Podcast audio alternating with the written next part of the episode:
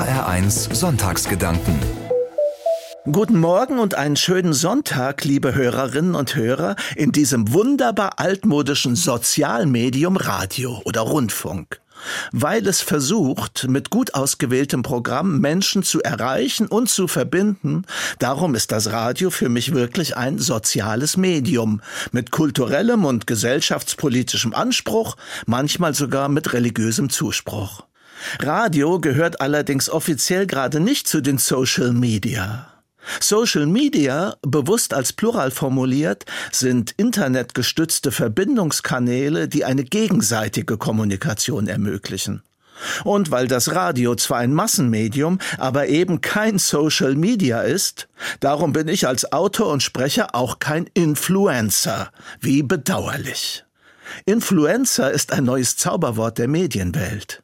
Wir kirchlichen Kommunikatoren haben durch die Distanzzwänge der Pandemie durchaus verstärkt die Möglichkeiten neuer Medien entdeckt. Wir twittern, streamen Gottesdienste und stellen meditative Videos auf Facebook oder unseren nagelneuen YouTube-Kanal. Richtig stolz war ich, als eins dieser Videos 478 Aufrufe erreicht hatte. Das ist für kirchliche Verhältnisse gut, aber Lichtjahre entfernt vom Status eines mäßigen Influencers. Mega-Influencerinnen wie die deutschen Zwillinge Lisa und Lena haben über eine Million Follower. Nach Untersuchung eines Wissenschaftlers, auf den auch der Gebrauch des Begriffs Influencer zurückgeht, sind die Eigenschaften, die man dafür braucht, soziale Autorität, Vertrauenswürdigkeit, Hingabe und konsistentes, also stimmiges Verhalten. In einer anderen Studie fand ich eine Unterscheidung von Influencer-Typen nach ihren Motiven. Da gibt es tatsächlich Weltverbesserer. Aber auch simple Werbeträger und Vermarkter, es gibt Geschichtenerzähler und Influencer, Beeinflusser, die primär auf persönliche Anerkennung aus sind. Beeinflussen, ja, das möchte ich als Kirchenmensch hier im Radio auch schon gerne. Nicht manipulieren, aber doch Wirkung erzeugen. Seelen berühren, Herzen stärken, vielleicht zu Haltungen motivieren oder zu einem Moment Nachdenklichkeit anregen. Aber ich weiß natürlich, dass mein Marktwert als Kirchenvertreter, gerade auch katholisch, zurzeit denkbar schlecht ist. Wie war das noch mit den Eigenschaften, die ein erfolgreicher Influencer braucht? Soziale Autorität, Vertrauenswürdigkeit, Hingabe und konsequentes Verhalten. Davon haben wir in der Vergangenheit leider eine Menge verspielt, besonders durch die Missbrauchsskandale und ihre mangelhafte Aufarbeitung. Ich habe mich mal bei ein paar Top-Influencern durchgeklickt, ob ich bei ihnen vielleicht etwas für meine Art, Botschaften zu versenden, lernen kann. Und ob ich wirklich so ein Influencer sein möchte.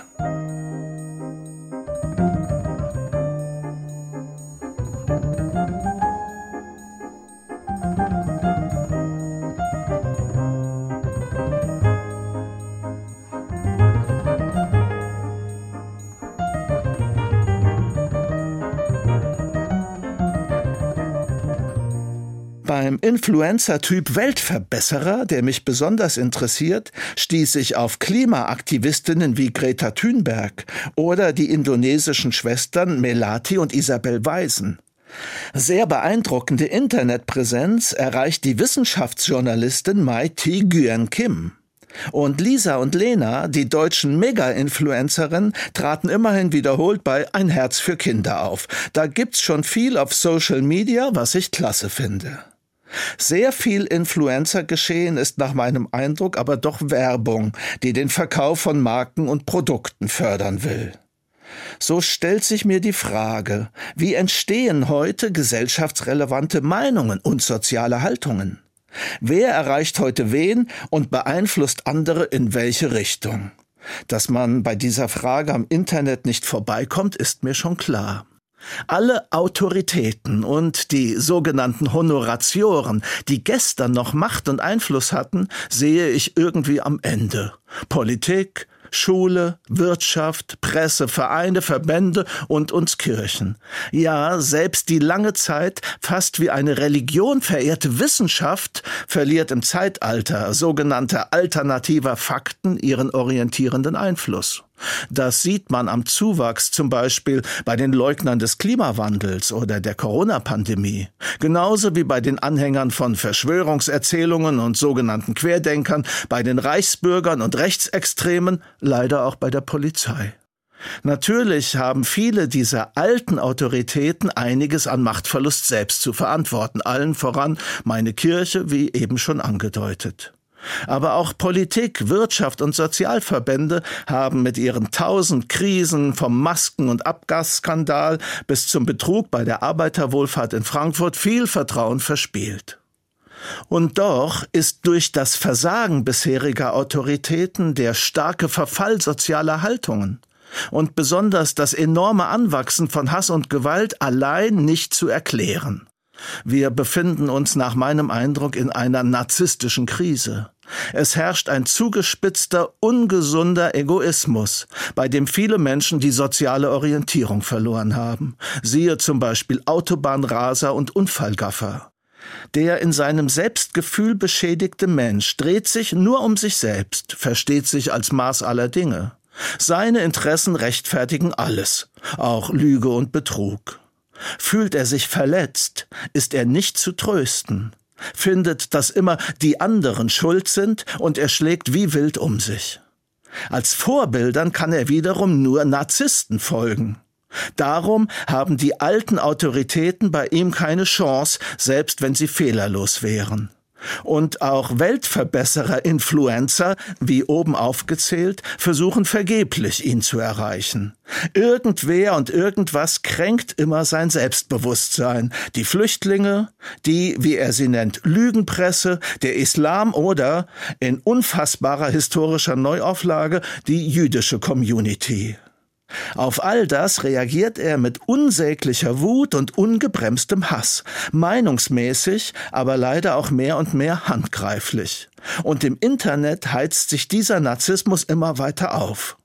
Das gefährdet bei uns, wie ich finde, zunehmend die Menschlichkeit, aber auch die Demokratie. Was könnte diesen bedrohlichen Erschütterungstrend und diese Entsozialisierung in unserer Gesellschaft nur wirksam stoppen?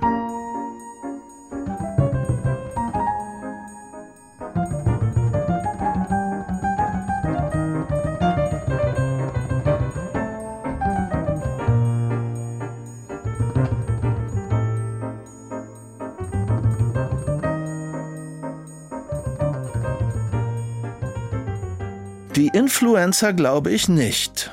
Ihre Macht, egal welcher Influencer-Typ, stärkt einen Trend, den ich zunehmend problematisch finde, nämlich die totale Personalisierung aller Lebensbereiche. Früher fand ich gut, dass überzeugende, glaubwürdige Persönlichkeiten als wichtigstes Moment für nahezu alles galten, von der Politik bis zur Religion.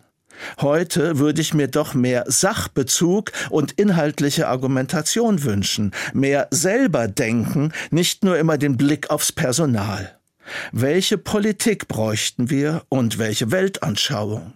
Welche gesellschaftlichen, sozialen, moralischen und auch religiösen Werte würden uns gegen Hass und alles Asoziale helfen?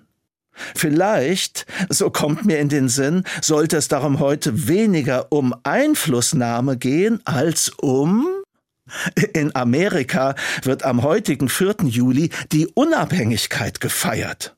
Natürlich die, mit der man vor 245 Jahren die britische Vorherrschaft abschüttelte. Die Entwicklung und Erklärung der universalen Menschenrechte ist damit ganz eng verknüpft. Und davon inspiriert wünsche ich mir für uns Menschen hier in Deutschland mehr Unabhängigkeit und ich wünsche mir mehr Sachlichkeit. Vielleicht hätte dann die starke Idee der christlichen Nächsten- und Feindesliebe wieder mehr Chancen auf Umsetzung. Es bleibt zwar skandalös, wie oft wir Kirchenleute persönlich darin versagen, aber das Christentum selbst wäre für mich schon eine gute, sachliche Lösung gegen Hass und unsoziales Verhalten. Vielleicht kriegen das andere ja besser hin als wir. Machen Sie sich doch heute mal ein kleines privates Unabhängigkeitsfest.